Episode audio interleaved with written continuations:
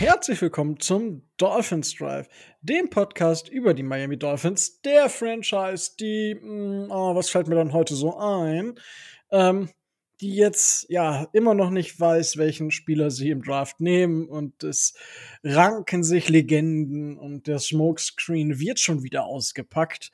Es ist also jeden Tag ist ein anderer Spieler der Favorit der Dolphins. Ähm, am Ende wird es wahrscheinlich ein Panther an ähm, Nummer 6 aktuell. Ja, und wenn es heißt Dolphins Draft, dann heißt es, wir packen hier nicht den Smokescreen aus, sondern wir machen, ich mache das hier nicht alleine. Ähm, denn heute ist der Tobi wieder mit dabei. Moin, Tobi. Moin. Und auch der Micho ist wieder mit dabei. Moin, Micho. Ja, hallo. Und wenn wir tatsächlich einen Panther ziehen würden, dann würde ich Chris Greer demnächst den Mann mit Eiern aus Stahl nennen. Das wäre das. I've got balls of steel. yeah, and with a six pick I, uh, I choose. Weiß gar nicht. Ich habe gerade auch keinen Panther. Äh, hab keinen kein, Panther. Keinen auf der, der Liste. Der, ich könnte hier eben im, im PFF Draft, ich glaube, die haben keine Panther drin, oder? Ich guck mal eben. Ich weiß gar nicht, bin auch gerade. Äh, Edge, Cornerback, äh, Safeties. Nee. Nee. Nee. Ich nee. finde gerade hm. auf die Schnelle auch keinen Panther. Ärgerlich. Panther, no matter what. Ja. ja. Pantherliebe, Wunderbar. Pantherliebe. Ja, ähm. Apropos Panther? Äh, also, ja, ich wollte gerade sagen, ja. das, ich lag mir schon die ganze Zeit auf der Zunge. Weil äh, wir haben ja keine News, also ist bei den Dolphins mit, äh, mit Herrn J. Jenkins, ja, der bei uns äh, unterschrieben hat. Das haben wir letzte Woche haben wir das schon abgekaspert. Und ja, aber es gibt jetzt wohl eine offensichtlich, ups, Entschuldigung, eine offensichtliche Draft-Entscheidung sozusagen.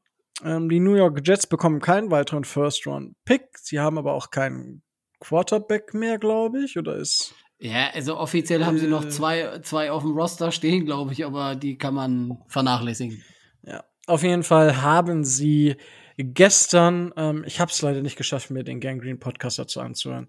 Ich war heute leider zu beschäftigt. Äh, wir haben nämlich Dienstag, 20.47 Uhr. Aber das ist jetzt inzwischen auch schon so fast Ritual geworden, dass ich die genaue Uhrzeit sage, als wenn es irgendwen interessiert.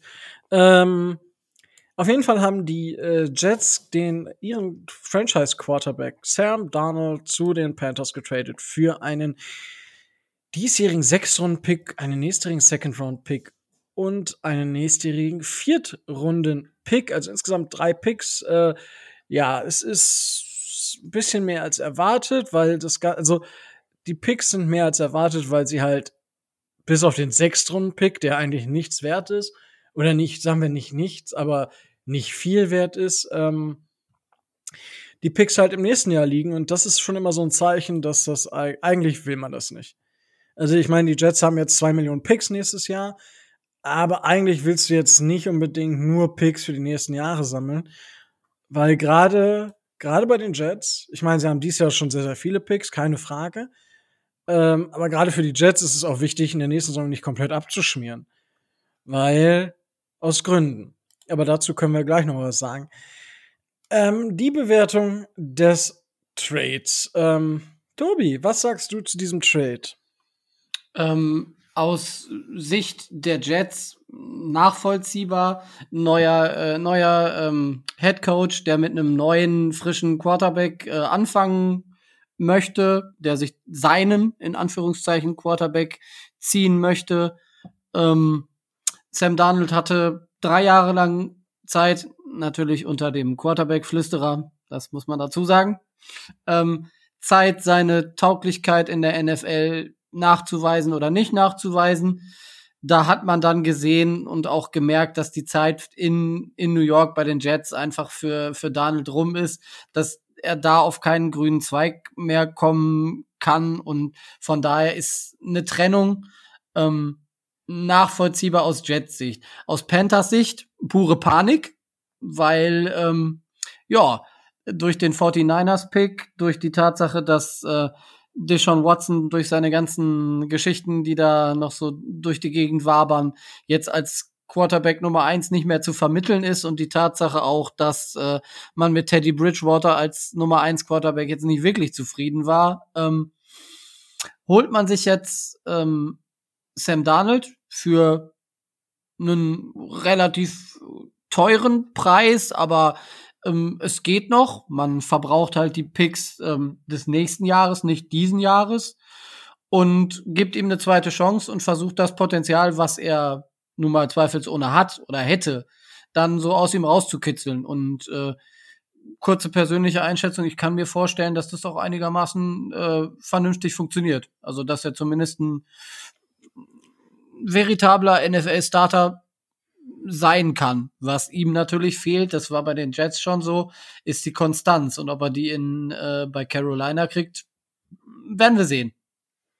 Was, was traust du, okay, ich, da muss ich gerade, weil du schon in die Bewertung oder in eine mögliche Zukunft von Sam Darnold geschaut hast, ähm, was traust du Sam Darnold zu? Also sagst du, er kann zu einem Top 10 bis Top 15 Quarterback werden bei den Panthers? Hm, also Top 10 würde ich nicht sagen, das traue ich ihm nicht zu, aber äh, so in der in der mittleren Klasse. Wir hatten ja mal eine Quarterback Sonderfolge mit äh, mit so einem Tier, ich glaube, das war Tier 4 oder Tier 5, ähm, wenn, äh, wenn er einen, äh, einen Offensive Coordinator und wenn er einen Quarterback Coach hat, die auch mit ihm reden, die ihn nicht nur an der Seitenlinie versauern lassen und ihm auch wirklich helfen. Ich meine, der Junge ist noch relativ jung. Ne? Also das kommt ja noch dazu. Der ist, äh, ich glaube, ich habe gelesen, der ist ein bisschen älter als, äh, als äh, Joe Burrow nur. Er hat aber schon drei Jahre. ein Jahr ja. Der ist ein Jahr jünger als Mac Jones. Ne, der hat äh, ein Jahr älter, ein Jahr älter, Entschuldigung. Ne, hat aber schon, hat aber schon drei, drei Jahre NFL äh, mit auf dem Buckel, bringt also Erfahrung mit.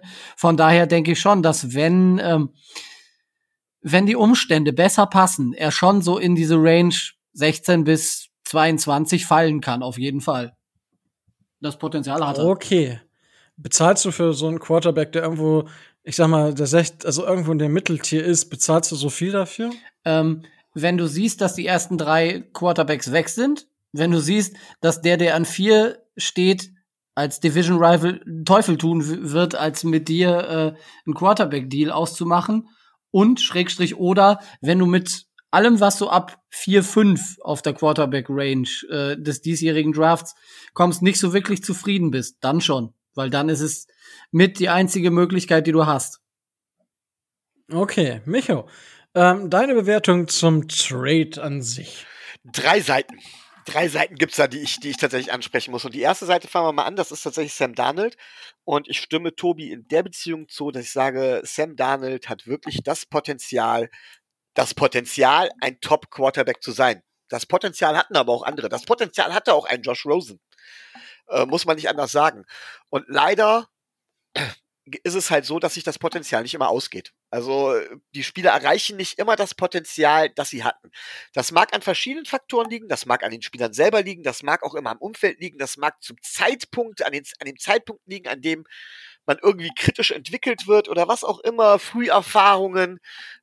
Nur Tatsache ist, dass ja bei so einem First-Round-Pick, man hat zwar das Potenzial, aber ein First-Round-Pick kann eigentlich im Grunde genommen höchstens die Erwartungen erfüllen, aber niemals übertreffen und am ehesten noch enttäuschen.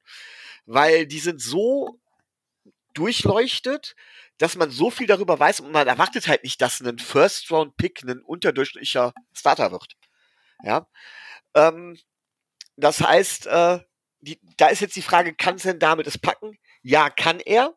Es kommt tatsächlich drauf an, auf diese ganze Gemengenlage an, die einmal davon abhängt, was die Panthers ihm natürlich zur Seite stellen können und bieten, aber auch, äh, was in seiner Entwicklung bisher schon schiefgelaufen ist und ob das korrigierbar ist. So, aus Jets Sicht mussten die Jets jetzt traden. Hätten sie gewartet bis zum Draft, wäre der Preis halt weitergefallen. Und ähm, es war ja unheimlich vielen Leuten klar, dass sie Sam Darnold ähm, abgeben würden. Natürlich gab es gewisse Zweifel, so nach dem Motto, ach nee, man hält Sam Darnold noch ein Jahr und guckt dann halt eben weiter. Aber spätestens mit dem zweiten Pick wäre ja alles vorbei gewesen. Da wäre ja alles klar gewesen. Man hatte also auch nicht viel Zeit, irgendwie rumzutaktieren oder so. Und dann wäre der Preis halt wirklich richtig tief gefallen. Das heißt, die Jets mussten jetzt traden und das Angebot der Panthers wird mit das Beste gewesen sein. Ich gehe davon aus, dass Bill Belichick ihn nicht haben wollte und dass die Jets auch nicht ihn äh, nach New England abgeben wollten. Ja, von daher haben die Jets schon ordentlich was bekommen. Im Übrigen, vor dem Hintergrund, was ich gerade eben erzählt habe, finde ich den Sechstrunden-Pick halt eben nicht unwichtig. Ich habe irgendwo gelesen, neun Prozent aller Picks ab der vierten Runde oder sowas, da kommen Starter raus. Ja, hey, wenn du auf die Art und Weise immer so als Zubrot halt immer noch eine Sechstrunde rausschlagen kannst, weil du sagst, äh, ist doch sowieso nicht, dann hast du am Ende dadurch einen Starter. Und zwar normalerweise sogar so einen richtigen Quality-Starter. Das finde ich also auch gut. Von Seiten der Panthers naja, die Panthers wussten, dass sie im Draft nichts anderes kriegen können. Sie haben jetzt äh, Picks aufgegeben, aber auch nicht wahnsinnig viel im Vergleich zu dem, was sie einen Uptrade gekostet hätte. Und damit, ähm, sie haben jetzt im Prinzip ein Jahr, um Sam Darnold auch nochmal zu bewerten, um zu sagen, wir kriegen was aus dem Mann raus. Denn wie gesagt, das Potenzial hat er ja. Äh, von daher sieht's für mich nach, einer, nach einem Win für die Jets aus nach einem potenziellen Win für Darnold und für die Panthers. Und der einzige, der aus diesem Trade als absoluter Verlierer rausgehen kann, sind meiner, ist meiner Meinung nach Sam Darnold. Und die Panthers, die gucken sich jetzt das halt jetzt ein Jahr an und wenn er das nicht ist, werden sie im nächsten Jahr immer noch die Möglichkeit für den Uptrade haben, auch wenn sie dann weniger Picks haben. Ja? Aber auch da, sie werden für Sam Darnold dann immer noch irgendwo einen Viert- oder einen Fünf kriegen, denn, ich weiß nicht, wer es gesagt hat, aber es stimmt, in es war mal ein Gast von uns, der gesagt hat, naja, wenn man einmal einen First-Round-Pick hatte, First-Round-Picks kriegen immer wieder irgendwo eine Chance, einfach weil sie mal First-Round-Picks waren. Ein Fifth-Round-Pick kriegt meistens, oder auch ein Third-Round-Pick kriegt meistens nach der zweiten Station keine Chance mehr, spätestens nach der zweiten Station. Ein First-Rounder kriegt auch nach der sechsten Station noch mal eine Chance, weil das so irgendwie in der DNA der Franchises verankert ist. Ja, also die, die, wer, die NFL liebt ihre First-Round-Picks. Das ist einfach so. Ich meine, Isaiah Wilson ist ja auch so ein Beispiel. Also wäre das ein Viertrund-Pick gewesen, den würde keiner kennen. Also da hätte einer berichtet, vielleicht hat ESPN rausgehauen hier, der macht gar nichts und dann wäre der unten durch gewesen. So hat er zumindest in Miami nochmal die Chance gekriegt, die er nicht genutzt hat. Ähm, ja, gut, aber ich sag mal, neun Prozent ab der vierten Runde also 9% aller Dritttagespicks. Das sind, ich sag mal, 150 Picks. Davon 9%, sagen wir 10% sind 15 Spieler. Das heißt, in der vierten, äh, sechs, also wenn ich sage, in der vierten und fünften Runde sind vielleicht davon 10, in der sechsten und siebten sind 5, dann sind das zwei oder drei Spieler in der Runde. Also das ist halt, also klar, du hast halt einen Shot mehr und genau da, darum geht's ja im Draft, so viele Shots wie möglich zu haben eigentlich. Aber ja, es ist halt ja, also ich finde, ich finde, das ist jetzt schon sehr, also es ist halt zu Brot, so würde ich es beschreiben ähm, und nicht nicht mehr und nicht weniger. Mm, ich bin ich bin tatsächlich gespannt und äh, ich habe also ich verstehe Lennart, ich meine, ihr alle kennen meinen Lieblingsfreund auf Twitter, Lennart. Ähm, okay, Lennart und ich haben uns so ein bisschen angenähert, beziehungsweise dadurch, dass die Dolphins ja nicht mehr tanken, ähm, äh, hat er auch nicht mehr so viele Hot Takes. Und dementsprechend, ähm, er hat es nicht ganz so diplomatisch ausgedrückt, sondern von wegen, warum jeder so auf Sam Donald rumhackt und die Panthers dafür zerlegt. Und ich fand die Reaktion auch krass. Also, so einseitig und so langsam oder sicher kommen halt so ein paar mehr Stimmen und ähm, und ich verstehe auch, also ich, ich verstehe die Jets-Fans, die sagen, ja, Öl für uns ist das super, bla bla bla. Ich will, also die Panthers und da, das ist halt die Frage jetzt. Ist, hat Sam Darnold bessere Umstände?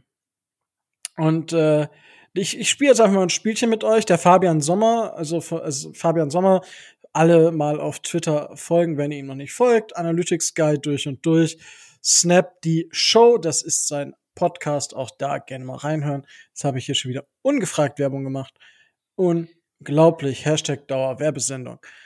Gut, äh, ich spiele jetzt ein Spielchen mit euch. Und zwar geht es um die Umstände der Panthers 2021 zu Jets 2019. Wide Receiver 1. Und ihr müsst halt sagen, Pan Punkt Panthers oder Punkt Jets. Äh, Ähm, unentschieden. ja? Wieso unentschieden? Was derselbe ist? Hä? Ist doch Robbie Es Anderson. Ist doch Robbie Anderson. Zwei, Nein. 2019 Jets und 2021 Panthers. Ja, aber den vergleiche ich nicht miteinander. Ja, aber das ist der, ist der Primary Wide Receiver der, der Panthers. Und das war der Primary. Ist er nicht. Ja, wer denn sonst? DJ Moore. Pff, äh, Das könnte man kontrovers ausdiskutieren, wer da Nummer eins ist. Ich sage DJ Moore. Gut, Und ich, bin der Schiedsrichter. Gut, dann sag du DJ Moore. Du Im willst. Vergleich zu? Robbie Anderson. Also, DJ Moore 2021 Vergleich zu Robbie Anderson 2019. Tobi. Ja, also ähm, Robbie Anderson ist ja, ähm, wenn ich mich richtig erinnere, eine relativ äh, deutliche Deep Threat Waffe und ähm, hat dafür ähm, da so, ich glaube, gerade auf dem im tiefen Feld so einige Vorteile gegenüber DJ Moore, der aber in dem im kurzen bis mittleren Bereich, denke ich, gegenüber Robbie Anderson äh, äh, Vorteile hat. Da müsste man jetzt gucken, welches System, äh, welches System die Panthers dann 2021 spielen lassen. Ich würde aber dabei bleiben, dass ich denke, dass, ähm, dass ähm, bei dem Vergleich, den du jetzt angestellt hast, hätten die Jets einen Vorteil. Sehe ich aber, wie gesagt, anders. Okay. Micho.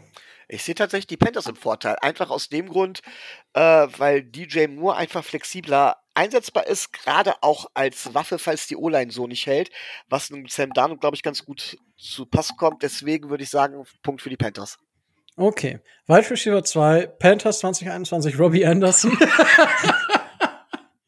Und Jets 2019, äh, Jamison Crowder. Tobi. Ähm, ich möchte mal Micho zitieren. Äh, The greatest ability is durability. War das, das war doch ein Ausspruch Availability, von oder? Availability, genau. genau. Äh, von daher kann der, äh, kann der Punkt dann nur äh, für die, äh, an die Panthers gehen. Gerade auch, weil ich ja Robbie Anderson als äh, eigentlich als Nummer eins Ja. Wide Receiver sehe. Es ist okay.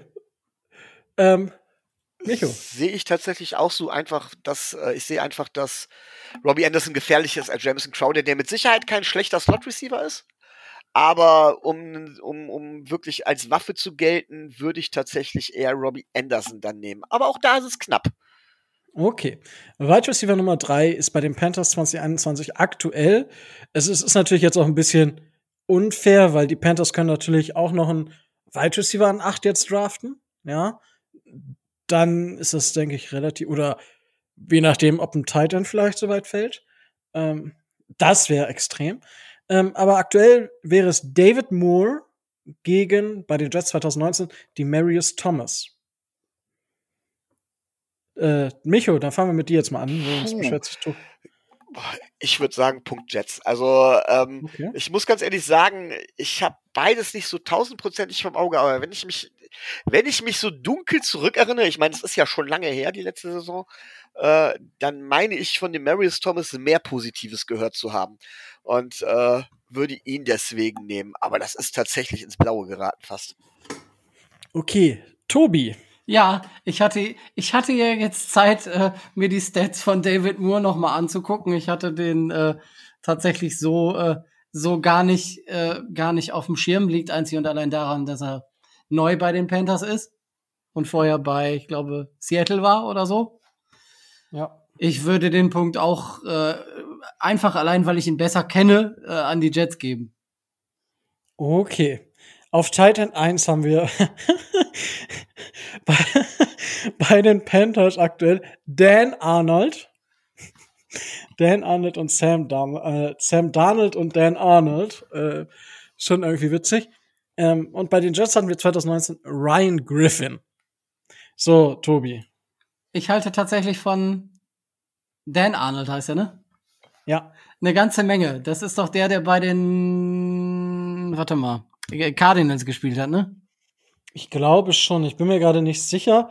Ich habe es äh, selber gerade nur so im, äh, im Moment aufgemacht. Ja, und da, da konnte, der konnte er mich schon äh, das ein oder andere Spiel überzeugen und der kann, wenn man ihn vernünftig einsetzt, schon äh, eine gute Waffe sein. Ich glaube, der hat sogar gegen, war das nicht derjenige, der in dem Spiel gegen die, äh, gegen die Dolphins die ähm, Byron Jones Ja. die Interception weggenommen War, hat? ja, war ja, das nicht der? Stimmt. Ja, das war der. Ne? Oh mein Gott, ja, jetzt, jetzt klingelt's wieder. Also, wenn du den vernünftig einsetzt und wenn, wenn du mit dem vernünftig was machst, dann äh, kann der sicherlich auch ein äh, vernünftiger Tight End werden. Also von daher, von dem halte ich relativ viel.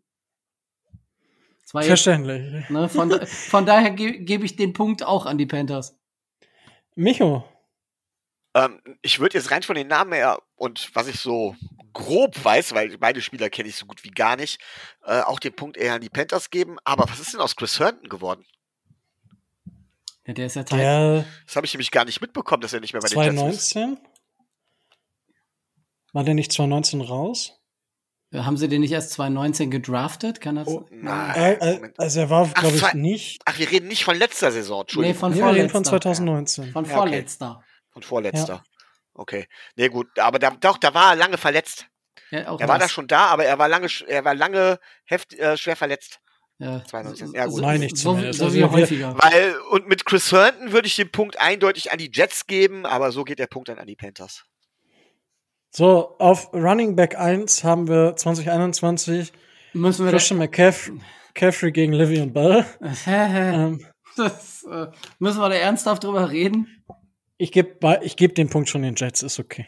gut, alles klar. Dann ist ja alles gut. Gut, also Panthers zweimal. Ja, ja, wobei ich sage von wegen Vorsicht, auch Livian Bell ist jetzt, äh, ist jetzt kein schlechter Spieler. Der hat zwar bei den Jets auch ein schlechtes Gesamtumfeld und auch miserables Playcalling und sowas gehabt, aber ich würde nicht sagen, dass Livian Bell ein schlechter Spieler ist. Ja, Also, aber das, das gar nicht, aber im Vergleich zu CMC halt. So. Ja, äh, Christian McCaffrey hatte zwei gute Saisons gehabt, die hat Livian Bell auch schon gehabt. Also ich glaube, das kann sich auch sehr schnell wieder umdrehen. Okay, das ist, das halte ich jetzt für eine Bold Prediction. Ne? Ähm, so, und jetzt würde ich einfach, also ich würde die O-Lines einfach mal so als komplette Einheit sehen. Ähm, bei den Panthers haben wir aller Voraussicht nach, es könnte ja auch sein, dass wir die, die, die Playmaker so haben und da Left Tackle gedraftet wird von den Panthers. Wir haben in jedem Fall äh, Greg Little, Dennis DeLay, Matt Paradis, Paradise, Paradis, I don't know, Pat Paradis. ja, Paradis Aha. und Taylor und Taylor Moten. Äh, die Jets hatten 2019 Calvin Beecham, Alex Lewis, mh, Jonathan Harrison, Brian Winters und Brandon Shell. Also, Tobi, Äh, obwohl äh, Matt Paradis oder Matt Paradise oder wie man ihn auch immer aussprechen mag, äh, letztes Jahr eine scheiß Saison hatte, ist er mit Taylor Moten zusammen äh, schon alleine besser als das, was die Jets 2019 da als, äh, als O-Line an den Start gebracht haben. Also die beiden haben schon gute bis sehr gute Qualität und ähm, es könnte ja sein, dass die Panthers sich da gerade was so die Guards angeht auch noch mal verbessern. Jetzt, wo sie einen Quarterback Ja. haben. ähm, in jedem Fall, Micho, was würdest du da sagen? Zwei Punkte für die Panthers, drei Punkte für die Panthers. Ding, ding, ding, ding. So, und jetzt habe ich noch eine, ähm, ein Duell äh, Joe Brady gegen Adam Gase. ich wusste, dass das kommt. ja, ich meine, also, ich meine, machen wir uns nichts vor. Wir haben, wir haben auch alle große Stücke auf Adam Gase gehalten. Deswegen, es Was ist ja jetzt- 2019 Adam Gaze, ne? Ja, aber was ich sagen muss, ist, was immer mehr und immer mehr zum Tragen kommt, dass du als Quarterback bei Adam Gase auf dich allein gestellt bist.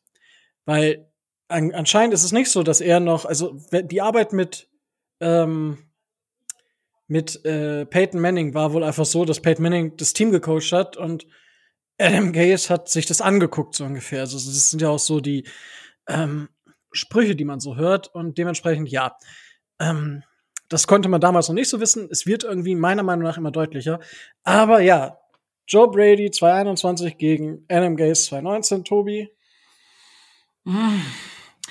Wegen der Vorschusslorbeeren äh, geht der Punkt, ähm, wenn man mal die Saisons, die danach kamen, von Adam Gaze ausblendet, äh, knapp an die Panthers.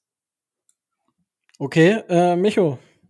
Ja, äh, ganz kurz. Ähm, ich möchte das gern ein bisschen relativieren, was du da gesagt hast. Also ich gebe Bullshit drauf, was, was, was, was da jetzt so im Nachhinein erzählt wird. Aber ich glaube, wenn man sich Adam Gase anguckt als Offense Coordinator, ich glaube, er kann gute Playbooks hinzaubern, braucht aber auf dem Feld jemanden, der das Playbook perfekt auf die Situation um, ummünzen kann. Und den hat er halt eben in Peyton Manning gehabt. Peyton Manning wird das Team nicht gecoacht haben. Ich glaube schon, dass das Playbook und die Vorgaben und alles drum und dran tatsächlich von Adam Gale stammten und dass Peyton Manning halt das, das sehr gut umsetzen konnte.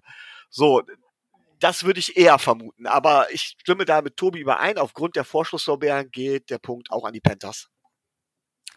Okay.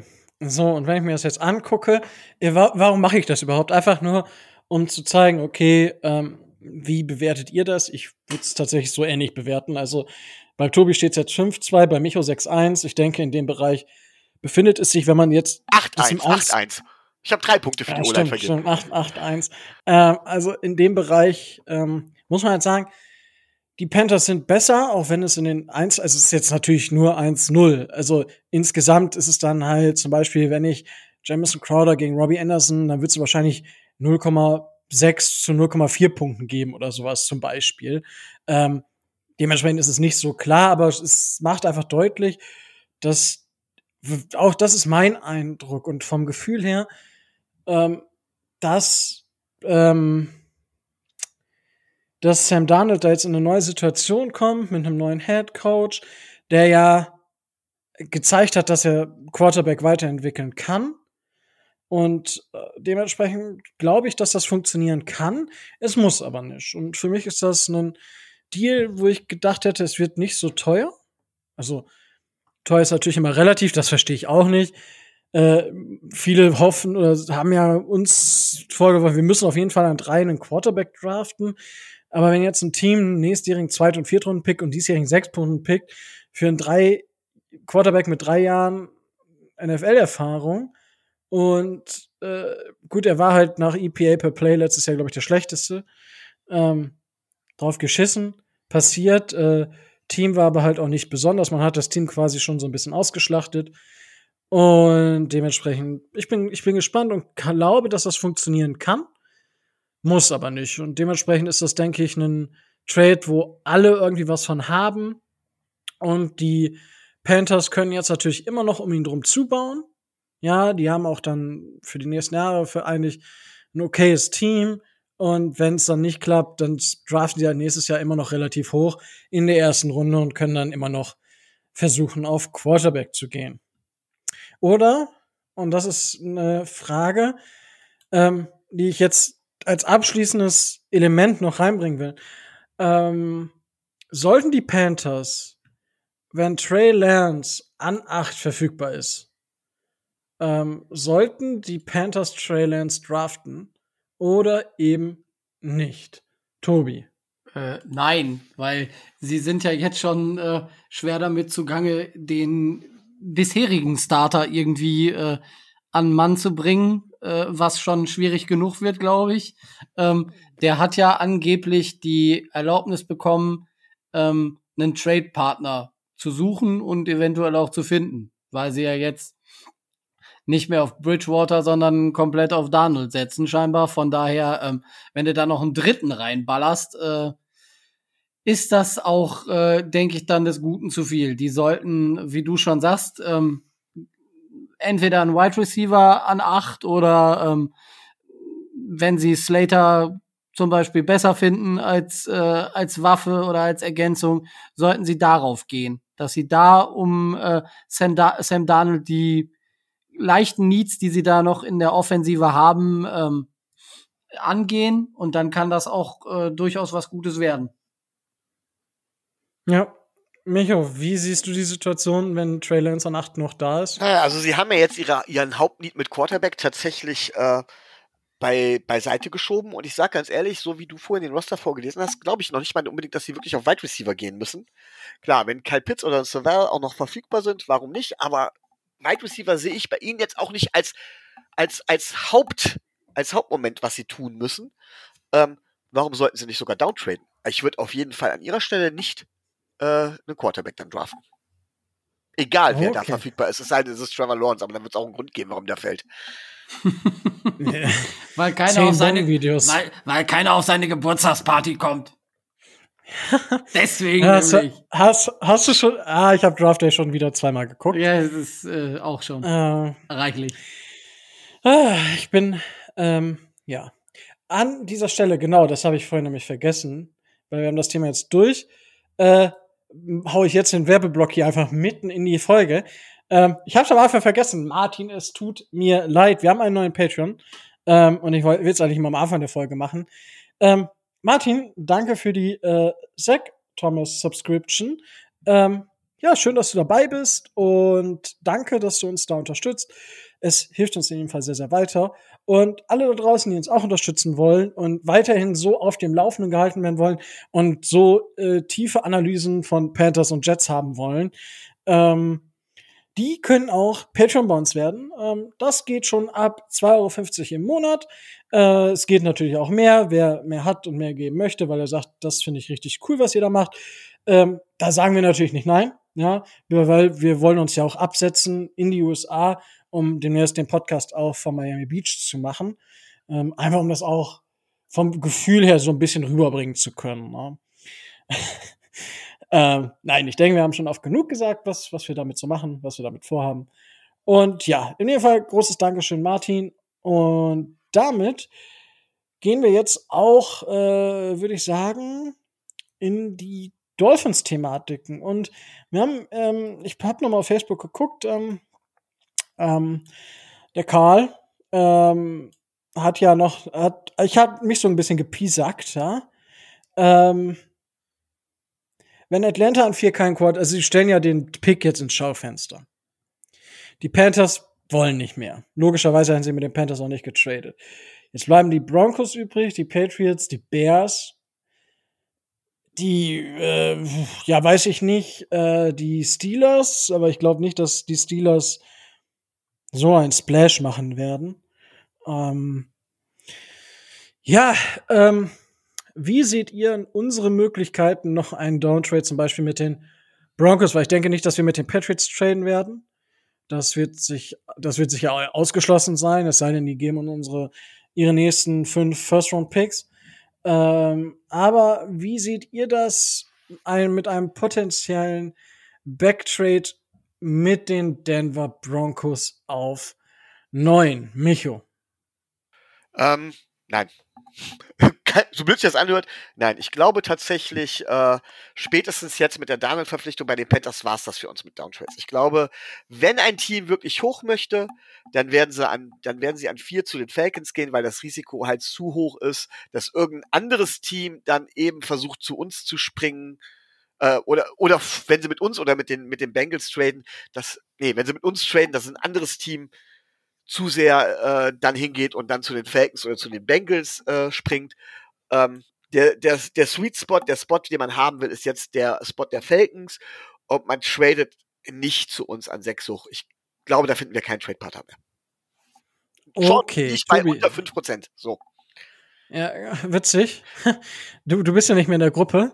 Ähm, ich habe meine Antwort war, also ich werde das gleich nochmal auch mit den Panthers nochmal als anderes Richtung. Ähm, Wahrscheinlichkeit, dass die Broncos mit den Falcons oder den Lions, weil da die hat picken ja in sieben und in acht die Panthers, hätte ich auf 90 Prozent gesetzt und der Rest auf Bengals oder uns, also die 5 Prozent hätte ich gehalten. Äh, Tobi, wie siehst du aktuell die Wahrscheinlichkeit auf einen Backtrade und warum? Äh, relativ, relativ gering. Also, ähm, äh, es ist klar, es gibt vier relativ gut bis sehr gut qualifizierte Quarterbacks. Keiner will Mac Jones haben. So sieht das zumindest äh, momentan aus. Keiner will den fünften. Wow, wow, wow, wow, wow.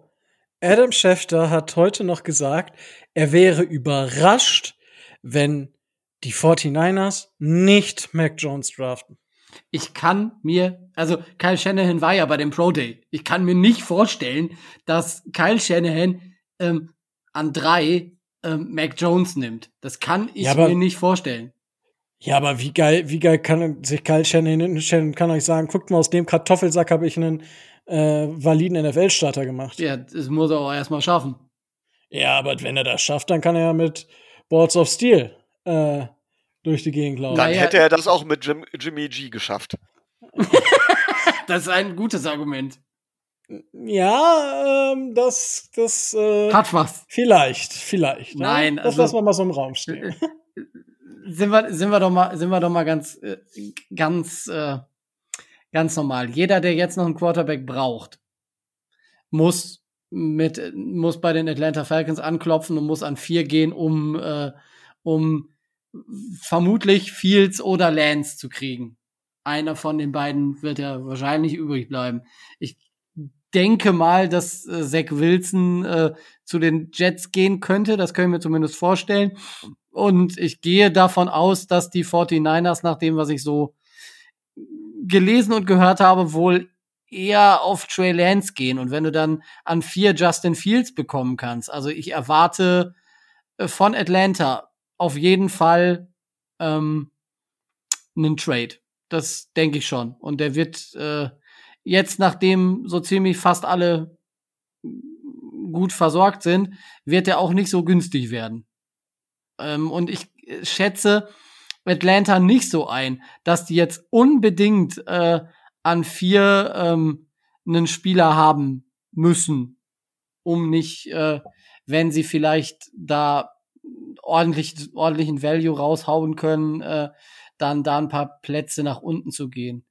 Von daher gehe ich fast schon davon aus, dass die ersten vier äh, Quarterbacks werden und dass es keinen gibt, der jetzt unbedingt an sechs für welchen Spieler mit uns äh, traden wollen würde. Also das Ja. würde mich sehr überraschen. Ja gut, das war das ist ja die Frage, ne? Also, Ja, ja, genau. Ähm, inwiefern. Aber ich, ihr schlagt ja beide ins gleiche Horn. Ja, Micho, du möchtest da noch äh, etwas ergänzen. Ja, meine Frage ist einfach, ähm, gehen wir davon aus, dass wir gehen ja da fest davon aus, dass die ersten drei Picks fest Quarterback sind. Ich meine, äh, Ja, da muss man ja jetzt von ausgehen. also ich sag mal so, die Jets und die 49ers wäre, wäre Wahnsinn, wenn die keinen Quarterback picken würden und wer die Chance auf Trevor Lawrence hat, nutzt die auch. Punkt. Äh, so, ich weiß, es ist in der Regel von den Top 4 Quarterbacks die Rede. Ich sag aber, es sind eigentlich sogar nur Top 3, danach hast du einen Drop-Off. Und, und jemand, der hoch, hoch geht, um an 4 sich einen Spieler zu nehmen, weiß, dass er sich nur den viertbesten Spieler, entweder nur den viertbesten Spieler im, im, äh, im Draft holt, der hat ja auch keine Auswahl mehr an Quarterbacks, oder halt eben, ihm ist egal, welchen von den vier Quarterbacks er kriegt, oder von, von den dreien nach Trevor Lawrence, äh, weil er, er, er kann ja nicht mehr damit rechnen, dass er einen bestimmten Spieler bekommt. Damit kann er einfach nicht rechnen. Und äh, allein ist das Risiko für ein Team, hoch zu zu den Falcons, schon extrem schwierig. Für die ist das schon extrem schwierig. Und dann noch bis zu uns zu traden, da hast du ja gar keine Auswahl mehr. Im Grunde genommen. Da muss dir im Prinzip vollkommen egal sein, welchen Spieler du kriegst. Also, das wäre Wahnsinn, wenn ein Team das machen würde. Vo vollkommen, ah, da ist, also an Pick 6 ist die Bude ausverkauft. Da kannst du den Draft gleich zumachen. ja. Was Quarterbacks angeht, ja. Ja, da ist fast- alles gut. Ähm, an, an vier, wieso? Also an vier, ich habe kein Problem damit, wenn die Falcons an vier Kyle Pitts wären. Das wäre für mich absolutes Need für die, für die Falcons. Und Alter, stell dir vor, du hast als Matt Ryan hat äh, Calvin Ridley, hat Julio Jones und hat Kyle Pitts. Also, das ist halt dann voll, voller Angriff bei den, bei den Falcons. Da brauchst du auch keine Defense mehr. Nö, nö. Also die, die Offense, die Offense kann potenziell 100% scoren. Also in der Regular Season. Dann ja also nicht mehr. da, ja, das, äh, da ist ja Matty Ice dann nicht mehr. Also, also ich habe kein Pro ich habe keinen Schmerz und kein Problem damit, wenn die ähm, Falcons an vier Kyle Pitts wären. Hätte ich auch nicht. Nö. Ist für mich tatsächlich, also aktuell würde ich sagen, ähm, an, an eins, ja gut, äh, Trevor Lawrence, an zwei, Justin Fields, an drei, Zach Wilson. Ähm, also vom, vom Gefühl her. Also ich habe Justin Fields und Zach Wilson, die haben all ihr ähm, Plus und ihr, ihr Minus und ja, es ist, keine Ahnung, also klar, also ich find's witzig, weil ich immer noch diesen Wurf von, diesen Off-Plattform-Wurf von Zach Wilson, den Sam Darnold bei den Jets auch schon gemacht hat, im Spiel und nicht nur beim Pro Day. Finde ich einfach zu witzig, weswegen ich ihn dann nicht zu den Jets gebe. Äh, aber ist, wie gesagt, also, das ist für mich ein Coinflip. Und an vier aktuell, wenn die Falcons keinen Trade-Partner finden, ist für mich die Kai Pitts Qual der Wahl. Also, weil kein anderer Spieler den Value an der Position aktuell bringt. Aber, aber denk doch mal weiter. Also mal angenommen, wenn wir dran sind, dann ist noch ein Quarterback da. Ja? Welcher auch immer dann bei den, äh, bei den Teams auch um ist. Gehen wir einfach mal davon aus. Ja, da wäre noch ein Quarterback. Wer sollte dann unbedingt zu uns hochtraden müssen? Das kann doch nur jemand sein, der vor die Broncos will. Denn die Lions und die Panthers brauchen keinen Quarterback mehr. Ja, aber wieso sollte die, die Franchise denn dann nicht auch mit den Lions oder den Panthers traden? Richtig. Ja, Deswegen das, das ist es so unwahrscheinlich, das meinte ich. Ja. Darum geht's Ja, das, wie gesagt, in, zu der Situation war es halt immer noch so, dass die Panthers keinen Quarterback hatten, beziehungsweise nur Teddy Bridgewater. Und dementsprechend war das schon, aber für mich da auch sehr unwahrscheinlich. Das wollte ich jetzt gerade noch mal reingebracht haben. Ähm, und klar, also gut, ich weiß es nicht. Ich sehe durchaus dies, die Möglichkeit, dadurch, dass es mit Russell Wilson nichts geworden ist. Ähm, je nachdem, wo Trey Lance noch zur Verfügung ist, dass die Bears einen Splash machen. Kann ich mir. Gerade bei das Problem ist, Trey Lance ist noch sehr, sehr roh. Also ich, von der Upside her könnte man sogar sagen, Trey Lance ist vielleicht der zweitbeste Quarterback im Draft. Ähm, also rein von der Upside her. Jetzt können viele, äh, was ist mit Zach Wilson? Ja, Trey, also von der Upside her könnte ich mir vorstellen.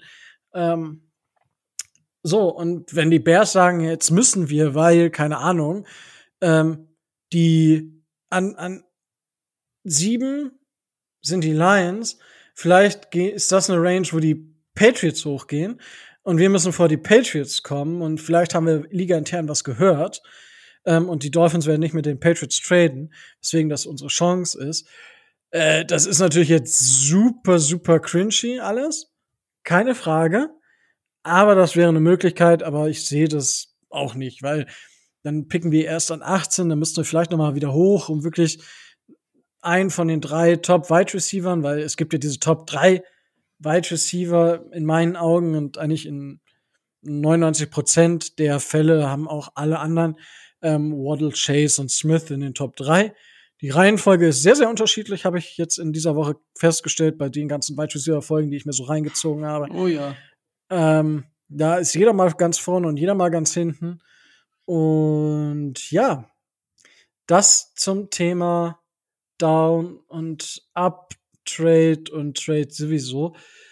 Ähm, ja, also es ist und bleibt spannend mit dem, was die ähm, gut, ich denke, die, wie gesagt, je nachdem, also für uns wäre es sogar gut, wenn die Falcons ra raustraden, weil dann sitzen wir fast im Driver Seat. Also ich glaube nicht, dass die, dass die, dass die Bengals eigentlich kommen sie nicht an Sewell vorbei. Eigentlich. Äh, ich, aber man weiß nie. So schauen wir einfach, weil sonst kann halt auch das passieren, was zum Beispiel Baker Mayfield passiert ist, ähm, dass er halt kaum mehr Vertrauen hatte in seine O-Line und deswegen schlechte Würfe genommen hat und sehr, sehr früh aus der Pocket rausgegangen ist. Das könnte einem Joe Burrow dann auch passieren. Aber schauen wir einfach mal. Und dann hätten wir die Qual der Wahl. Das wäre ein Highlight. Ähm, wunderbar. So, jetzt haben wir, haben wir das geklärt. So, jetzt haben wir letzte Woche ja schon darüber gesprochen, äh, welche welchen Spieler wir so an sechs präferieren würden. Und ja, ich bin da, ich bin, ich, bei mir wechselt das fast von Tag zu Tag. Dann würde ich den, dann würde ich den. Es ist einfach, es ist einfach wild und äh, klar, vielleicht mache ich am Wochenende mal einen kleinen Mock-Draft. First Round Mock komplett, wenn ich Zeit habe und dann könnte ich vielleicht so einen Podcast dazu aufnehmen. Mal gucken. Ähm, aber Team Needs ist ja so immer so ein bekanntes Thema. Ähm, es gibt ja zwei Draft-Strategien. Einmal ist es, ich draft nach Need, also das, wo ich am dringendsten einen Spieler brauche, den drafte ich und dann gibt es BPA, was nichts anderes heißt als Best Player Available. Und das ist einfach, ich habe ja mein Big Board, das auf meine Franchise zugeschnitten ist. Und so ein typischer BPA-Pick war zum Beispiel letztes Jahr Noah Igbenogany. Das haben die Dolphins klar kommuniziert, ob man es jetzt glaubt oder nicht, aber ich glaube denen das jetzt, weil es bringt denen nichts zu lügen. Ähm, Noah Benogany war zu dem Zeitpunkt der Spieler, der auf dem Dolphins Big Board am höchsten war. So, da haben die vielleicht, den hatten sie vielleicht auf Platz 20. Und dann haben sie ihn halt genommen, weil er noch da war und haben halt auf die Position keine Rücksicht genommen. Ja, und das ist beim Cornerback kann man das ja auch noch verstehen. Wenn ich jetzt ein Quarterback, gut, wenn ich an eins drafte, dann würde ich wahrscheinlich auch einen Quarterback picken, egal wen ich hätte. Ähm, also ja, kommt drauf an, aber wenn ich auf eins picke, dann muss ja irgendwas verdammt schief gegangen sein. Und die beiden ähm, Möglichkeiten gibt es. So, das nur dazu. Ich meine, konnte da auch noch was zu sagen. Aber was sind denn für euch die primären Draft Needs der Miami Dolphins, Tobi? Also die primären Draft Needs, ähm, ich würde das noch mal unterscheiden, weil ähm, da kommt dann sowas noch sowas äh, rein wie äh, Position, Positional Value. Das heißt, ich sehe Needs auf einer Position, ähm, die ich im Draft aber vielleicht nicht als erstes angehen würde, um es mal, äh, um's mal so zu sagen. Ich, äh, ja, aber das ist ja, das ist ja, das ist ja was anderes. Ja, ja, deswegen. Also, also du, zum Beispiel, mach, okay, mach, machen wir jetzt mal ein Beispiel. Beispiel zum Beispiel, machen wir mal Running Back. Also ich will jetzt, das ist ein Trockenbeispiel. Ich sage nicht, dass das bei uns so, dass wir das so sehen. Aber viele sehen ja einen der größten Draft Needs bei uns auf Running Back. So, das heißt jetzt aber nicht, dass du unbedingt mit Pick 6 einen Running Back oder mit Pick 18 Running, Pick, Pick, Running Back picken solltest. Ja, auch wenn es vielleicht dein größtes Draft Need ist, wenn du der Meinung bist. Ja, weil eben der Running Back an sich nicht so die wertvollste Position ist. Sondern das ist dann wieder Draft-Strategie, es kann aber trotzdem primäres Draft-Need sein. Das wollte ich damit gesagt haben. Ja, ja, mehr wollte ich damit auch nicht sagen. Okay. Ähm, ich sehe den, den, den größten Bedarf, ähm, den Miami derzeit hat, auf, ähm, auf einem, auf einem Edge Defender, auf einem Pass Rusher, der entweder ähm, Defensive End oder ähm, klassisch auch Linebacker sein, sein könnte. Da sehe ich, sehe ich so mit den, äh, mit den größten Bedarf. Ähm, werden wir nicht an sechs nehmen, gehe ich jetzt mal nicht von aus. Aber ähm, eine dieser Positionen würde ich dann mit dem zweiten Pick angehen. Je nachdem, wer da noch auf dem Board so äh, rumspringt, wie die Interviews gelaufen sind und äh, wie gern ich den oder die diese Spieler dann mag. Brauchst du auch noch Beispiele? Können wir gleich erst machen. Okay, also, du hast ähm, also, Wide Receiver ist kein Pri also ich bin jetzt gerade ein bisschen konfus. Äh, was, ist also für mich jetzt nicht das dringendste Need, was die Dolphins haben. Ich würde, okay. ich würde auch an 6 einen nehmen. Davon mal ganz abgesehen, aber ich sehe das nicht als das dringendste Need an, um eine, um eine sehr gute Mannschaft auf, äh, auf den, an den Start zu bringen, weil wir haben Fuller, wir haben Parker, wir haben Williams, wir haben äh, Albert Wilson, wenn du, wenn du mit dem was anfangen möchtest. Du hast äh, Lynn Bowden noch als äh, versatilen Spieler. Ähm, du musst nicht unbedingt einen äh, Wide Receiver picken. Davon mal ganz abge abgesehen, dass, dass ich da sage, wir sollten es tun. Davon mal ganz abgesehen. Ähm, sehe ich aber die, den Bedarf an einem, an einem Edge Rusher äh, höher weil wir da zwei Leute verloren haben und der Ersatz einfach noch nicht so da ist. Deswegen Was? AVG, AVG, AVG. Das ist ja kein ah. Ersatz, der war ja schon da. Hast du von Haus nicht die äh, von Haut, also nicht äh, den Tweet heute gesehen? Doch, ich habe es gelesen. Ja, also AVG, AVG. Gut, aber ich verstehe, was du meinst. Ja, mir reicht das, mir reicht das nicht und ich hätte gern noch, äh, wenn es geht, der sollte, wenn es geht, auch im, in der Coverage nicht ganz der schlechteste sein. Also gerade also, bei den Linebackern. Outside, also okay, du suchst was, also ein Outside Linebacker. Ich suche einen Linebacker, der alles kann. Okay. okay. Gut. Äh, okay, got you. Äh, Micho, was sind so deine primären Draft-Needs der Dolphins? Ich gehe noch ein bisschen anders vor. Ähm, ich sehe halt eben nicht nur die Position, sondern ich unterteile, unterteile die Positionen noch weiter. Zum Beispiel sehe ich einen ganz klaren Need auf Wide Receiver und zwar in der Spitze. Das heißt, wir brauchen keinen Wide Receiver in der Tiefe, wir brauchen einen Wide Receiver in der Spitze, der halt äh, das Top-Niveau ausfüllen kann. Ähm, deswegen glaube ich auch, dass wir an Pick 6 da einen holen. Ja. Ähm, wir brauchen, meiner Meinung nach, da stimme ich mit Tobi überein, wir brauchen einen Pass-Rusher, auch da gibt's verschiedene. Wir brauchen also einen richtigen Edge Rusher, das heißt einen, der wirklich die Ecke besetzt und über außen eine Line auseinanderziehen kann und auch über eine, eine Line dementsprechend Druck machen kann. Uns würde aber auch ein guter Inside Pass Rusher vom Typ Aaron Donald oder sowas zu Pass kommen. Auch da mit der entsprechenden Athletik. Ähm, ich glaube grundsätzlich, dass wir zwar O-Line brauchen, aber wir haben ja schon jetzt lang und breit darüber referiert, dass wir eine Saison unseren O-Linern zumindest noch Zeit geben sollten, sich zu finden und ihr Potenzial weiterzuentwickeln. Deswegen sehe ich das nicht als Top. Ich sehe auch auf Cornerback noch nicht, dass wir uns da wirklich verbessern müssen, aber ganz klar auf Safety. Und da direkt in der Verbindung mit, äh, äh, auch da brauchen wir Quality Starter. Und auch da würde ich ganz klar sagen, ähm, besser, besser zwei als ein. Äh, ähm, also auch nichts für die Tiefe, sondern wirklich, min, wirklich gute, gute Spieler, die man auch eigentlich eher in den ersten beiden Runden bekommt.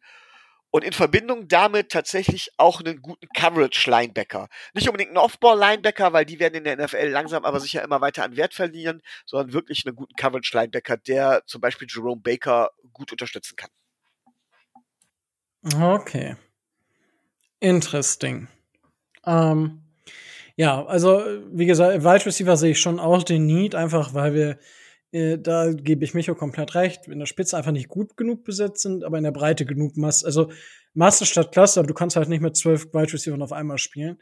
Das ist so ein bisschen problematisch und dementsprechend habe ich Wide Receiver als primären Need, definitiv. Ähm, dazu Edge Defender und Linebacker ähm, da ja, muss man da mal gucken, was man daraus so, so zaubern kann. Und ja, dadurch, dass wir äh, Scorer geholt haben, ist Interior O-Line nicht ganz so das Thema. Das stimmt wohl. Ähm, ja, ich glaube, das sind so die Punkte, die wir angehen sollten. Ähm, ja, Tobi, du wolltest schon Namen verraten, aber an, an welche Spieler denkst du denn so?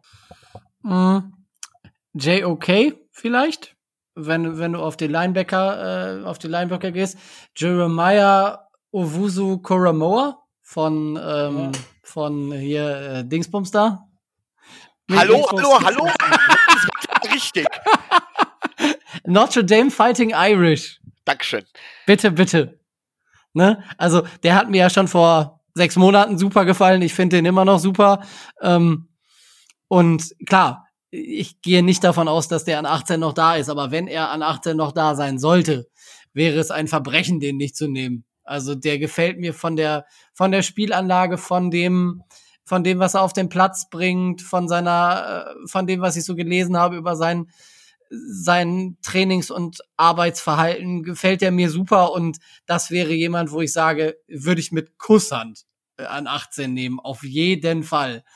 Ähm, ansonsten, ähm, wenn man die Verletzungshistorie ein bisschen einschätzen kann, wäre äh, Jalen Phillips von, äh, von Miami natürlich auch jemand, wo ich sage, wenn der an, wenn man den vernünftig äh, evaluiert und wenn man das vernünftig einschätzen kann, hat er auch äh, First-Round-Kaliber, aber da ist natürlich äh, gerade auch so, was die Concussions angeht und so, ähm, ist ja immer so ein leichtes Fragezeichen. Hätte der die nicht, wäre das ein klarer, äh, wäre das ein klarer äh, First-Round-Prospect. Also wenn Quitty Pay, der wird ja von einigen als bester Edge, äh, als bester Edge Defender im im Draft gesehen. Wenn der an 18 da ist, müsste man überlegen.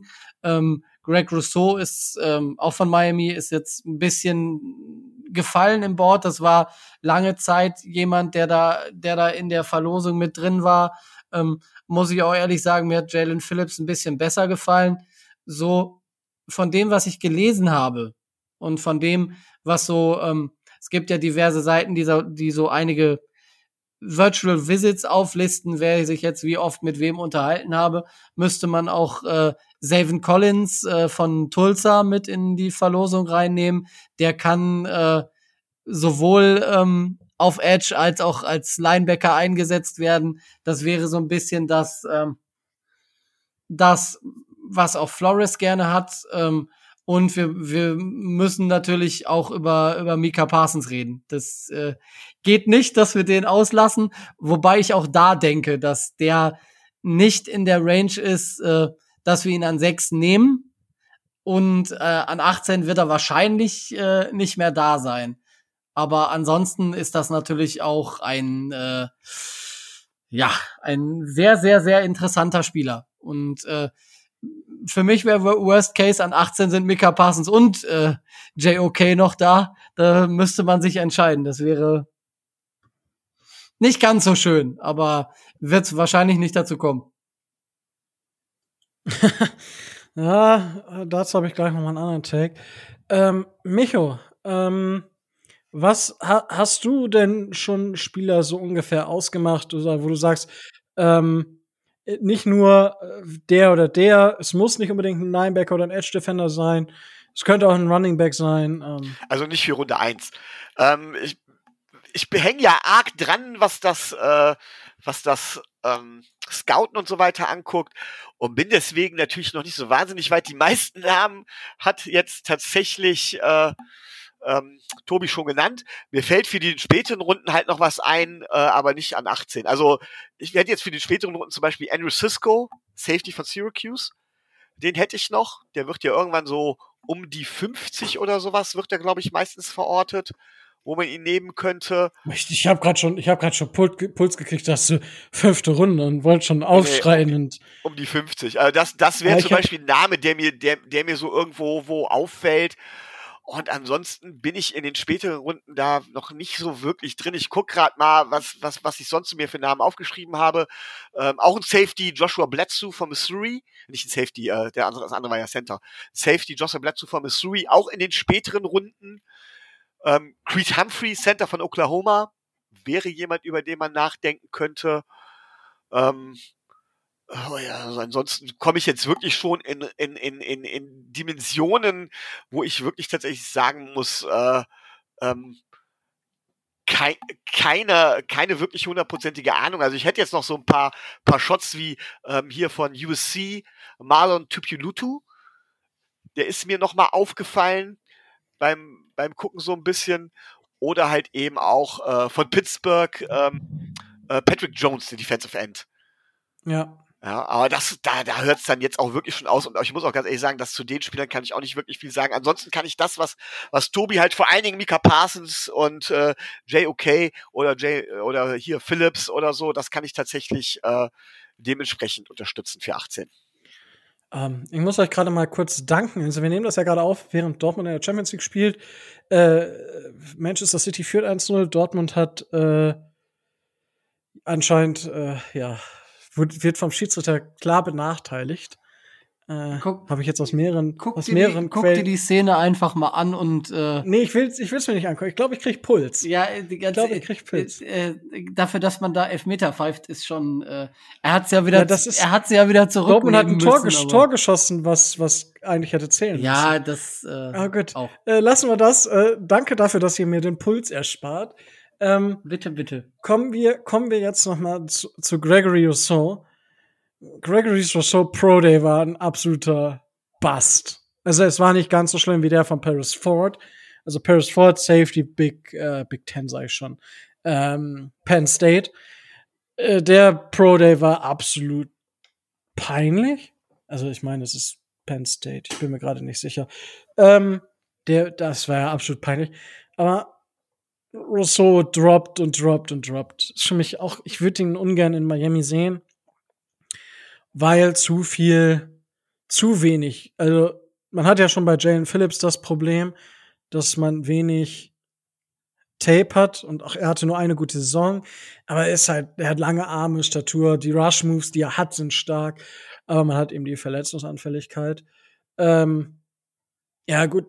Mika Parsons, das, ich glaube schon, dass der noch zur Verfügung stehen kann, weil da ist ja immer noch so ein gewisses Ding, ähm, die Frage, was da mit seinem, mit dem Geschichten neben dem Feld war.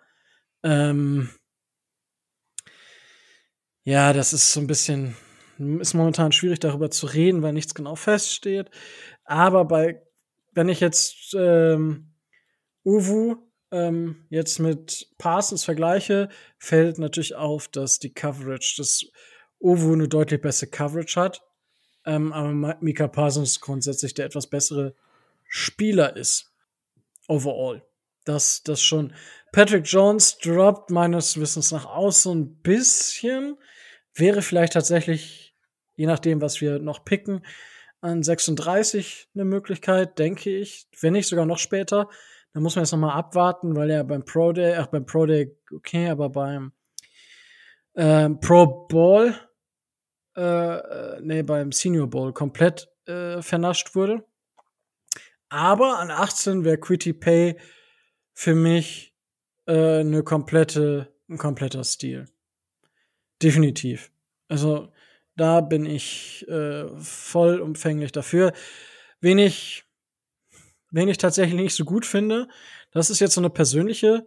Ähm, ich finde ihn einfach nicht so geil. Äh, Jason Uwe von Penn State, der hatte einen starken Pro Day, aber mh, hm, nee, weiß ich nicht. Ähm, weiß ich nicht. Ähm, ja, dann, das ist halt schon so, was, was dann so an 18, je nachdem. Kommt drauf an, was wir halt was wir picken mit dem ersten Pick. Ansonsten hat man halt auch noch ähm, Rashad Bateman zum Beispiel als Wide Receiver in, in, in der Range oder vielleicht ähm, Rondell Moore ähm, als Slot Receiver. Also es gibt einige Möglichkeiten. Ähm, ja, und später dann halt Creed Humphrey. Wie gesagt, ich habe einen absoluten Draft-Crush Crush auf Andrew Cisco. Ähm, wenn wir den draften, dann raste ich komplett aus. Also, wenn, wenn der Typ noch lernt, nicht so cocky zu sein und das ist, das, der ist ja echt Boomer Bust in jedem Play. Also entweder es ist ein Touchdown oder es ist eine Interception. Also was anderes kennt er fast gar nicht. Ähm, äh, da wäre ich, puh, also da würde ich so ein bisschen für weinen. Das wäre schon ziemlich geil. Muss ich sagen. Ja, und ansonsten muss man, muss man mal gucken. Ähm, Nick Bolton, Linebacker von Missouri, ähm, ist, denke ich, eine Möglichkeit an 36, wenn man wirklich einen Linebacker will. Ähm, aber da ist halt die Coverage ein bisschen das Problem. Als Edge Defender Joseph Osai, der für mich ein wirklicher Sleeper ist. Gut, Mitte Runde 2, ob das als Sleeper gewertet werden kann, ist immer eine Frage. Aber wenn irgendeiner dem beibringt, richtig zu starten und nicht erst zehn Minuten nachdem der Snap erfolgt ist, dann ist das für mich ein Spieler, der ähm, definitiv ähm, der definitiv zweistellige ähm, Sektzahlen ja ähm, schaffen kann. Das äh, wäre so, also ich, ich glaube tatsächlich, wir sind so ein bisschen locked auf so ein paar Positionen. Und ich glaube gerade aber auch auf den Positionen, ähm, wie zum Beispiel Center, wie zum Beispiel Safety, da gibt es gerade in den Runden, wo du dann auch ein Safety draften möchtest, in der zweiten Runde. Ja, wenn ich mir überlege, letztes Jahr hatten wir in der Spitze natürlich schon den einen oder anderen, die, der ein bisschen besser war, aber wenn ich mir das angucke, was wir da haben an Spielern, die halt dann zweite, dritte, vierte Runde, da ist wirklich so ein Bauch an Spielern, die für uns interessant sein könnten, die aber auch den Value in dieser Position haben. Und das ist, finde ich, so, so gut und auch so, so positiv für uns. Wir haben halt die Wide Receiver, die halt früh gehen und wir haben halt einen frühen Pick. Wir haben in der Mitte der ersten Runde einen zweiten Pick, wo man einen Edge Defender zum Beispiel picken kann, ohne irgendwas zu irgendwo zu sagen, oh, das ist zu früh. Ein Edge Defender ziehst du in der Regel in Runde 1 oder spätestens in Runde 2. Und ähm, also ich bin, ich, je mehr ich in diesen, in, in, noch im Draft, gut, ich bin ja schon tief drin, aber je mehr ich noch reingehe, desto besser finde ich unsere Draft-Positionen. Am Ende haben wir halt wenig Picks, mein Gott. Aber Micho, du möchtest dazu was sagen. Ja, ich glaube, unser Hauptproblem ist tatsächlich, ähm, dass wir halt nicht so schlecht aufgestellt sind. Ich meine, wir picken nicht umsonst mit unserem Originalpick an 18. Wir haben letzte Saison mittelmäßig gespielt, denn wir haben einen über das Ganze hinweg gesehen, einen mittelmäßigen Kader. Wir sind ein mittelmäßiges Team. Und deswegen ist im Prinzip alles, was man sagt, wo man sagt, äh, oh, ja, aber da sind wir ja eigentlich gesettelt und unsere O-Line ist doch jetzt eigentlich schon so ein bisschen und unsere Secondary doch eigentlich auch. Aber das ist halt alles Mittelmaß. Und du musst jetzt gucken, dass du dich sukzessive halt eben aus, aus diesem Mittelmaß rauskippst und sukzessive das Mittelmaß verbessert. Wir haben jetzt gesagt, okay, wir starten da mit Wide Receiver. Einfach aus dem Grund, weil wir auch mit sechs da die hohe Position haben. Aber ähm, grundsätzlich, wenn es um Verbesserungen geht, wenn wir sagen, wir sind Mittelmaß und die Ressourcen beiseite lassen, die wir bisher irgendwo reingesteckt haben, zum Beispiel in O-Line, in Secondary, würde uns auch an 18 eigentlich jeder Pick gut zu Gesicht stehen und wahrscheinlich jeder Pick verbessern, vorausgesetzt es wird der klassische Draft-Pass, was ja immer passieren kann. Hallo, an 18, Mac, an 18 Mac Jones? Ja, okay nein. Äh, ich sagte ja, Mac Jones ist ja auch für mich kein erst zwei Drittrunden-Pick. Ja, der ist ja für ja, mich gut, noch viel du, du bist ja, du bist ja, du bist ja komplett am anderen Ende. Boah, ich finde Mac Jones so schlimm, ne? Aber gut, das ist. Äh, ja, ich habe, ich habe ihn tatsächlich, also. Ich, ich finde ihn ja in der, so in der Range von Bookwater. Äh, äh Book uh, quasi, nicht wirklich Bookwater. Puh, das, äh, das ist, ja das ist tough. Also ich habe ihn tatsächlich, also er ist bei mir auch Nummer 5, aber ähm, also ich muss sagen, ich habe mir nicht so viel Tape angeschaut auf Quarterback, sondern nur das so aus der Saison und was ich mir so ein Highlight-Tape zwischendurch mal reingezogen habe, ähm, weil man sich dann mal mit Football beschäftigt zwischendurch. Äh, bei mir ist er auf fünf und definitiv würde, also er geht wahrscheinlich in der ersten Runde, weil er ein Quarterback ist, aber vom, vom Typ her, vom Talent her, ähm, würde ich ihn eher in Runde zwei ziehen. Ähm, ich, ich, ja, aber ich sag euch ja. ganz genau, wo der landet. An 15. In Chicago. Das wäre richtig bitter. Das, Alter, wie kannst du denn von Mitch Trubisky auch? Das ist so ein typischer Mac Chicago Quarterback-Pick. Oder würden die nicht eher, würden die nicht eher Trask holen, wenn der noch verfügbar wäre? Boah, der ist ja noch schlimmer. Also, Ich halte ihn für besser als Mac Jones, aber das ist wieder. Boah, also ich habe ich hab ja von Florida dieses Jahr äh, einige Spiele gesehen, ne? Und Kyle Trask ist. Pff, also, hm, er mag an Nummer äh, sechs oder sieben sein, ne? aber wenn du den in der zweiten Runde äh, ziehst, oder weißt du aber auch schon, was du gemacht hast. es ist, oh. Aber da sieht man, auch wir äh, sind deutlich auseinander, was unsere Bewertungen angeht, ne? Ist einfach ja, so. das ist ja normal. Also. Gut, wir sind ja auch keine Experten. Nee, ja, nee, das, das ist, ist richtig. alles rein subjektiv. Und ich sehe gerade im, im NFL-Guide von PFF, dass die uns einen First-Round-Pick gestohlen haben. Weil? Oh, oh, oh. Ja, da steht nur First-Round-Pick 6 und nicht Pick 18. Oh, oh, oh. Ja, wer, wer pickt denn an 18? Keine Ahnung. Ich weiß es nicht. Ich weiß es nicht. ich weiß es nicht. Äh, wer weiß, vielleicht haben, wissen die ja schon, dass wir den schon wieder wegtraden. Also sind wir mal ganz ehrlich, ne? Wenn den, wenn Tennessee oder was weiß ich da, aber so 23, 24 da einen Pick 18 haben will, dann hätte ich gegen einen Downtrade auch nichts, wenn sie uns dafür noch einen Zweit- oder Drittrunden-Pick geben. Da hätte ich da ja, nichts gegen. Aber ich glaube fast, dass du den da halt eben nicht kriegen wirst. Das, nee, genau, das ist das Problem. Das ist höchst unwahrscheinlich.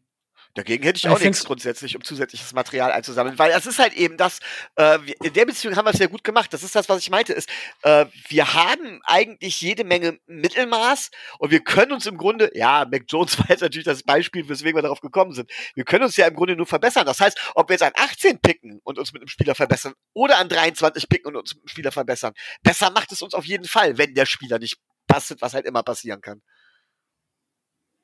Also ich gucke hier, ich bin gerade so ein bisschen in diesem Draft Guide und mir fällt gerade fast alles aus dem Gesicht, als ich die Roster Projected Starting Lineup der Patriots sehe und in dem ganzen Lineup die Leute von PFF nur Adrian Phillips als Below Average Starter sehen und alles andere ist entweder Average oder besser.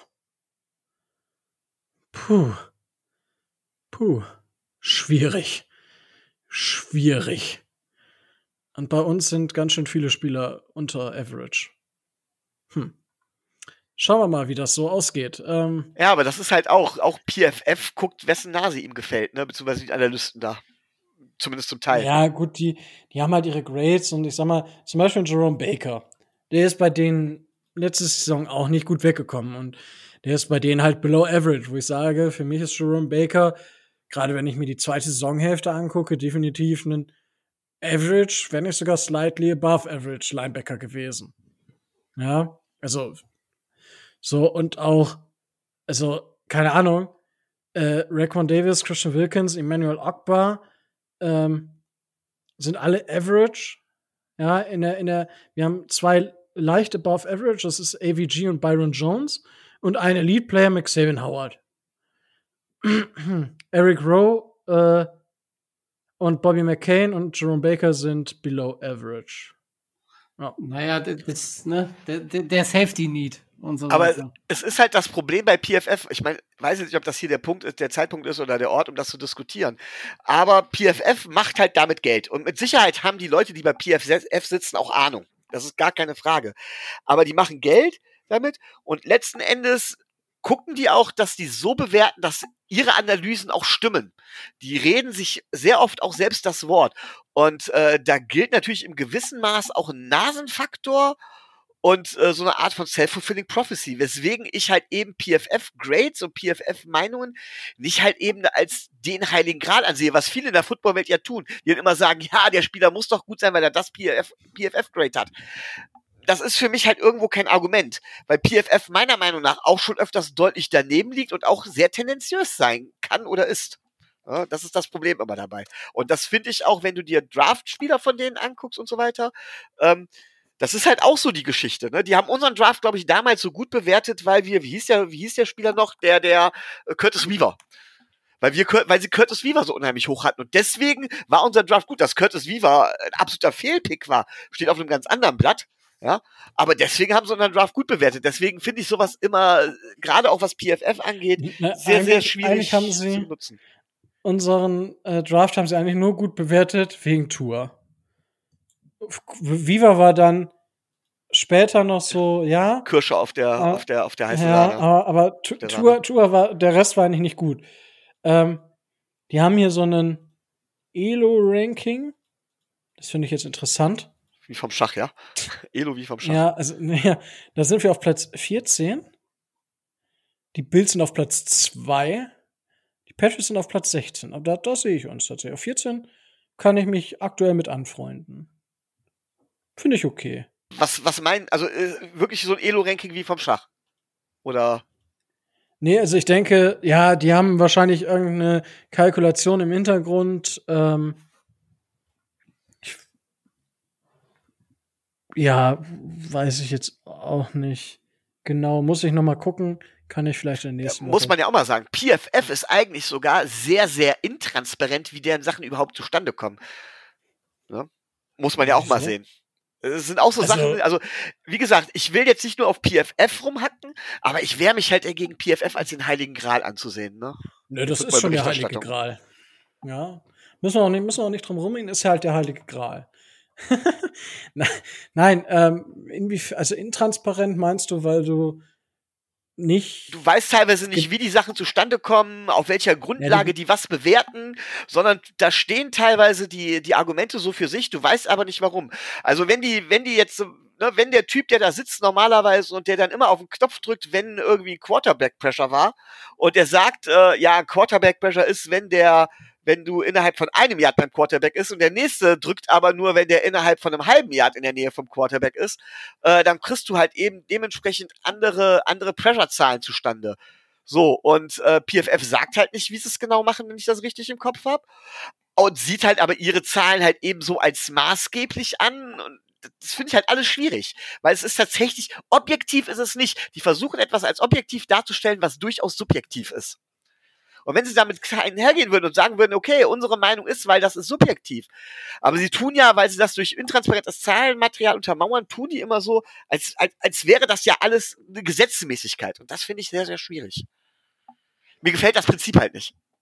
Ja, okay, gut, sie, sie graden halt jedes Play und dann kommt halt zu dieser Gesamtnote pro Spiel und ja, also man kann da, also natürlich ist es dann immer, kann man sagen, so und so, aber das hast du ja also bei jeder, es bei EPA per Play hast du es nicht, das ist wirklich ein rein mathematisches Modell. Ähm, aber ansonsten hast du ja immer irgendwelche Einflüsse. Also für mich ist PFF dadurch, dass sie halt jedes Play graden, ähm, hast du halt so einen Fehlerfaktor, der nicht mehr so groß ist, als wenn du es nicht tust. Als wenn du nur jedes zehnte Play zum Beispiel bewertest. Und dementsprechend, ähm, aber auch das, was sie halt an Daten vorgeben, du musst halt wissen, was sie als Pressure sehen. Gar keine Frage, ähm, aber dementsprechend ist die Datenlage schon schön. Ne? Also man, kann sie schon sehr, sehr gut nutzen. Und ich finde es, ähm, das, das Problem, was du halt manchmal hast, und das fällt, ist mir bei ein, zwei Spielen aufgefallen, ähm, und das ist ja auch, wo wir uns, Micho, öfter mal streiten, ähm, in der Coverage oder zum Beispiel beim, beim Lauf, Thema Safety Cornerback. Also gerade in der Coverage, ist das jetzt ein einen Catch, der du den, wo, man sagt, okay, das hat der Cornerback verbockt oder der Safety verbockt oder wer hat's verbockt, ja? Und ähm, das sind natürlich so Sachen, da kommt es auch immer wieder zu Ungereimtheiten, weil man selber sagt, äh, nee, nee, ich sehe das ganz anders und hat Brandon Jones das falsch gespielt und nicht Byron Jones und ja, nee, aber gut, ähm, die, die Kritik ist sicherlich berechtigt. Also äh, man muss PFF als einen zusätzlichen Aspekt in der Analyse eines Spielers sehen. Meiner Meinung nach. Ähm, zumindest, ja. Es ist ähnlich wie EPA per Play und es sind halt Advanced Stats quasi. Und solche Sachen sind halt immer noch mal eine, haben eine andere Ebene als wenn ich jetzt nur Yards oder nur Touchdowns oder so nehme. Das ist ja auch immer so ein bisschen. Gut, ähm, Wunderbar. Ähm, ja, Interior O-Line als Need ist quasi eigentlich nur Center, würde ich behaupten. Also ich glaube nicht, dass wir einen Guard picken. Ähm, wunderbar. Habt ihr was, was ihr noch sagen möchtet? Mhm. Okay. Vielleicht äh, Najee Harris an 18, nein. No matter what? No, äh, no matter what, nein. Ja, nee, bin ich halt, bin ich halt auch gegen. Aber auch das ist wieder so die Geschichte, weil Miles Gaskin halt kein hoher Pick war. Das ist einfach die ja, Geschichte. Miles, Miles Gaskin war ein super, super Fantasy Football Running Back, by the way. Ähm, habe ich auch noch mal geretweetet. Ähm, aber ja, ja, also ich bin, ich bin auch kein Fan von so einem hohen Pick. Ähm, ich habe das, ähm, oh, wo war das denn noch? irgendwer, genau, Janji, äh, also auf Twitter, meinte halt so, ja, ich habe mir eh nur Spiel, äh, Running Backs angeguckt. Äh, er wollte mal ein bisschen Beef machen. Ich habe mir eh nur Running Backs angeguckt, die undrafted gehen könnten, weil der Rest ist ja eh Schrott, weil äh, gedrafteter Running Back ist ja eigentlich nichts wert. Und ich so, na gut, du kannst halt für ein Gramm Gold 300.000 Euro zahlen. Dann hast du halt zu viel für das Gramm Gold bezahlt, aber das Gramm Gold hat halt einen gewissen Wert und ist in der Regel auch mehr wert als ein Gramm Silber oder ein Gramm Eisen. Ja. Äh, dementsprechend äh, neigen vielleicht Leute dazu, wenn es nicht so viele Gramms an Gold gibt, okay, wo, wo will ich jetzt hin? Äh, nicht so viel Gramm Gold gibt, dass sie dann für das Gramm Gold äh, aber sehr, sehr viel bezahlen. Und äh, ja, aber du brauchst eigentlich gar kein Gold, wenn du ein Schwert dir schmieden willst oder so. Ich hätte aber tatsächlich dagegen, ab Runde 5, äh, ab Runde 4 oder 5 tatsächlich doch auch nochmal einen Running Back zu draften. Warum nicht? Äh, ich meine, ich, äh, Running Backs kommen ja auch relativ viele raus und ich glaube, dass du dann, weil sich das ja auch immer mehr durchsetzt, dass man einen Running Back nicht viel draftet, dass du gerade in den Runden dann plötzlich doch noch gute Running Back finden, finden kann, die auch in dein System bringen und halt eben nicht so viel Ressourcen verbrauchen. Ja. Also ja. da, ich würde jetzt nicht unbedingt einen Running Back Pick äh, in Runde in Runde 4 oder Runde 5 würde ich jetzt nicht unbedingt verteufeln. Warum nicht? Ich würde halt keinen in den ersten drei Runden ziehen, weil ich sage, das ist Verschwendung. Aber gut. Ja, also ich sag mal, ich, ich kann verstehen, wenn man in der zweiten Runde dazu tendiert, einen Running Back zu draften. Ja, verstehe ich. Die Zahlen geben es eigentlich nicht her, aber ich verstehe es. Und wenn du alle vier Jahre einen Running Back nimmst und der halt immer so einschlägt wie jo äh, äh, Jonathan Taylor bei den Colts oder wie Derrick Henry spielt, keine Ahnung, oder Camara, gut, dann kannst du das machen. Und da musst du aber immer so treffen, weil ansonsten ist es definitiv das nicht wert. Und, und Camara war ein Drittrunden-Pick, ne? Ich war nicht late, late second? Ich weiß es nicht genau ja, gerade. Okay. Aber gut, macht ja den Brat, den Kohl dann auch nicht fett. Ähm, ob jetzt late, late second oder early third. Ähm, aber ja. Ja, aber guck, ganz ehrlich, so blöd sich das jetzt anhört. Ich weiß, die Diskussion sollte man nicht jedes wieder, wieder neu aufrollen, aber trotzdem. Wenn du mal anguckst, welche Running Backs bei den Dolphins gespielt haben, die auch Erfolg hatten. Kenyon Drake war, glaube ich, mit einem Drittrunden-Pick der höchste. Pick, den wir da in einen Running Back, in einen erfolgreichen Running Back investiert haben. Ajayi war ein Fünftrunden-Pick, Lamar Miller war ein Fünftrunden-Pick, Gaskins war ein Siebtrunden-Pick. Ähm, wen haben wir nochmal vor Lamar Miller gehabt? Jetzt muss ich gerade echt überlegen. Ach, vergesse ich schon wieder. Ähm, Damian Williams. Williams. Äh, Dam Damien Williams war auch relativ, war, meine ich, auch ein später Pick. Also, ja. äh, wir haben schon mit Running Backs, die späte Picks waren, durchaus Erfolg gehabt. Und zwar, ich würde jetzt nicht sagen, die haben jetzt ein Spiel alleine nicht so geprägt wie die Running Backs, die irgendwie früh gegangen sind. Aber ein Segment Barkley, ein ähm, Ziki Elliott, wie weit haben die ihr Team in den Playoffs wirklich gebracht? Alleine. Oder als, als Picks. Ja, ne? du, ich bin da, brauchst mich nicht überzeugen. Gut, dann habe ich das jetzt aber trotzdem getan. Dankeschön. Dankeschön. Wunderbar. Ja, da sind wir heute aber auf Watt fix durch. Aber ich ja fest am überlegen, die Folge vielleicht schon früher zu veröffentlichen und am Wochenende, wenn ich Zeit habe, nochmal noch mal kurz was äh, aufzunehmen. Erst ein Mockdraft oder sowas. Schauen wir mal. Schauen wir einfach mal. Habt ihr denn jetzt noch was, bevor ich jetzt die Leute hier zu Tode tease? Äh, ja, wäre aber auch Teaser.